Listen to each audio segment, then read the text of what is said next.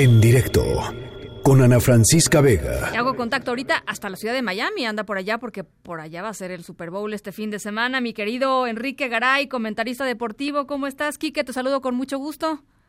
Ana Francisca, gusto saludarte a ti y a tu público. Estoy a tus órdenes. Pues platícanos, oye, yo quería hablar contigo, e, expertazo en, en básquetbol, eh, de esta, pues este figurón, ¿no? Kobe Bryant, eh, cinco anillos de, de campeonato, eh, obviamente jugador más valioso en una ocasión, en fin, eh, y además con un estilo y una personalidad encantadora, ¿no? Sí, sin duda, Ana Francisca. Mira, desde que Michael Jordan se retiró, la NBA ha vivido como que en la obsesión del nuevo Michael Jordan. Y eso está mal. Y uno de los etiquetados fue Kobe Bryant. Cuando Kobe Bryant se dio cuenta de que esa etiqueta no le funcionaba ni a él ni a la liga, empezó a crear su propia historia y la verdad es una historia maravillosa. Veinte años de lealtad a los Lakers, como ya indicaste, cinco títulos, dos medallas de oro olímpicas que no fueron fáciles, Ah, mira porque eso. la de Beijing yo narré ese juego, a dos minutos del final España, de, de Pau Gasol, Marc Gasol, los tenían empatados y fue Kobe el que ganó el juego en los dos minutos finales. Eh, este Y por supuesto, por si fuera poco, se retira, genera un cortometraje animado para darle las gracias al básquetbol llamado Dear Basketball y resulta que gana el Oscar. O sea, Sí, Kobe sí. Bryant, la excelencia del personaje, le llora el mundo del deporte, le lloran los cinco continentes, le lloramos todos, porque Kobe Bryant se ganó en la cancha, Ana Francisca, todos esos logros y por eso lo veneramos, lo extrañamos y le lloramos. Enrique, ¿qué tenía Kobe que, que, que lo hiciera distinto a los demás? Porque hay, hay un montón de, pues, de gente muy talentosa en la NBA, ¿no? A- cada, y con distintos estilos. Pero, ¿cómo definirías tú eh, eh, lo que él dejaba en la cancha? es el gen competitivo, Ana Francisca. Es como si yo te dijera, ¿qué tiene Federer? ¿Qué tiene Nadal? ¿Qué tiene Djokovic? Pues ellos tres son otra cosa en el tenis. Hay muchos buenos, pero ellos tres son diferentes. En la NBA hay muchos buenos, como bien dices, muchos. En el All-Star pues, hay 24 buenos. Sí, sí. Kobe era distinto. Kobe en la cancha peleaba como demonio. Kobe en el fondo sí imitaba a Jordan en algunos movimientos, pero no quería ser otro Jordan. Tiene algunos movimientos, cuando estaba de espalda a la canasta, hacía un movimiento de, de- de- de hombros muy semejante al de Michael Jordan, pero era distinto. El básquetbol de la NBA es un deporte que se ha adaptado para entrar al área y atacar el aro violentamente. Clavar la pelota es lo que más se aplaude en la NBA porque es lo que genera afición, ven boletos y lo que tú quieras.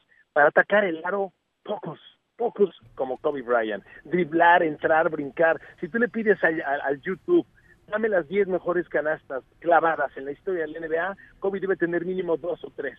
Porque es realmente un, un fenómeno para eso. Y bueno, es lo que es, es lo que vende la NBA, clavar el balón violentamente y es solo parte de lo mucho que hacía Kobe, porque Kobe atacando y defendiendo te entregaba un juego de A ti te tocó entrevistarlo, platícanos cómo, cómo fue eso. Fue una experiencia muy bonita, porque mira, pues estamos tú y yo en el mismo negocio. Cuando llegas a un personaje grande, pues te preparas, Sí, sí. puede ser la única oportunidad en tu vida.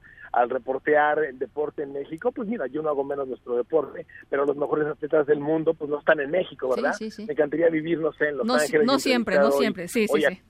Exacto, Sí. ¿no? A muchos. Entonces, llegas a la NBA y yo llego con Kobe, pues yo lo estudio, yo preparo mi entrevista y me doy cuenta que a los seis años vivía en Italia, creo que el papá se fue a jugar a Sevilla y que la esposa es mexicana. Yo dije, no, no, pues Kobe tiene que hablar español.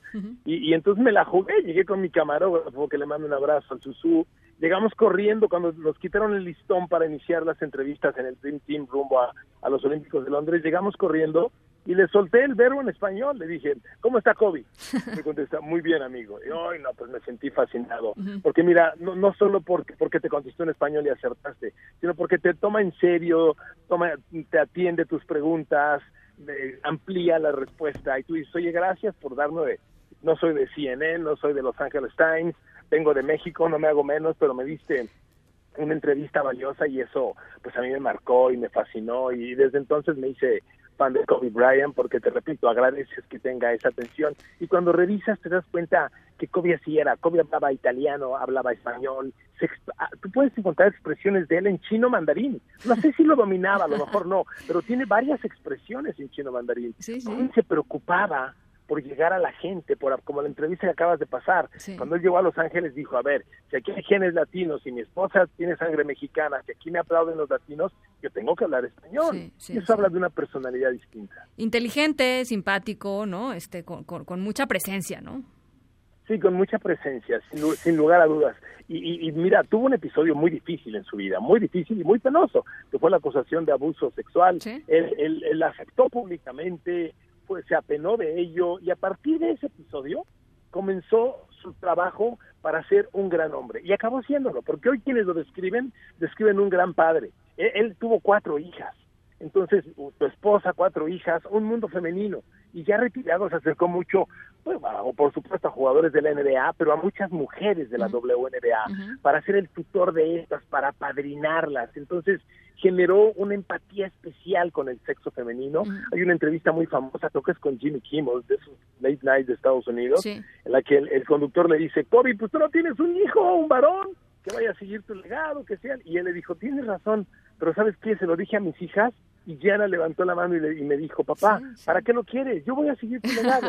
Fue Diana quien falleció y ella, y ella estaba muy, él estaba muy orgullosa de, de, orgulloso de ella, ¿no? De, de, así su es, hija. así es, porque se estaba desarrollando, ella soñaba con grandes cosas caray, sí, es una, una, historia de llorar. Hoy el AS de España, el equipo de Francia, todo Estados Unidos. Ana Francisca prende la televisión y los conductores lloran al aire. Hannah Strong, que es una de las más destacadas conductoras de deportes y de básquetbol en especial, ella en los noventas hacía la NBA para NBC junto a Bob Costas, yo la vi llorar tres veces, en tres momentos distintos.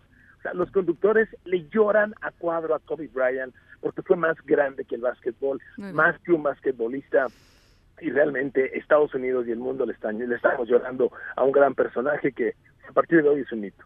Oye, te voy a hacer una pregunta que a ver a ver qué tal este a ver qué tal te cae. estás en Miami porque vas a cubrir el Super Bowl. Así es. ¿Dónde te gustaría más estar? ¿Estar en Miami cubriendo el Super Bowl o estar en Los Ángeles cubriendo los funerales de Kobe Bryant? Ana Francisca, hoy Los Ángeles. Por supuesto, por supuesto, porque este, porque a este hombre hay que agradecerle, hay que venerarlo. Mira, creo que los atletas, los grandes atletas, tienen acceso a una llave mágica. No necesariamente la pueden usar. Hay quienes la usan, quienes fracasan, y esa llave es la que te lleva a otros lenguajes, a otros continentes, a otros mundos. Y Kobe la pudo abrir.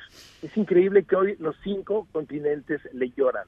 Me encantaría estar ahí con él, llorar, porque aunque suene ridículo, pues también me, me llegó, me, me, sintió, y, y, la gente del básquetbol lo lamentamos. Y es que otra cosa, Ana Francisca, la gente que tiene edad, los que tienen 50 o más, pues crecimos viendo a Michael Jordan, fue nuestro máximo. Pero la generación de hoy, los que tienen 15, 20, 30 de edad, pues de todo el mundo, crecieron con Kobe. Claro. Él es su gran ídolo y se acaba de ir. Entonces realmente es por eso que el mundo entero le está llorando.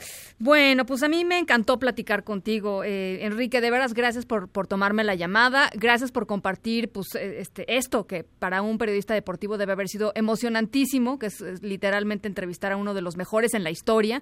Y te agradezco mucho y, y, buen, y buena transmisión este domingo, ¿cómo no?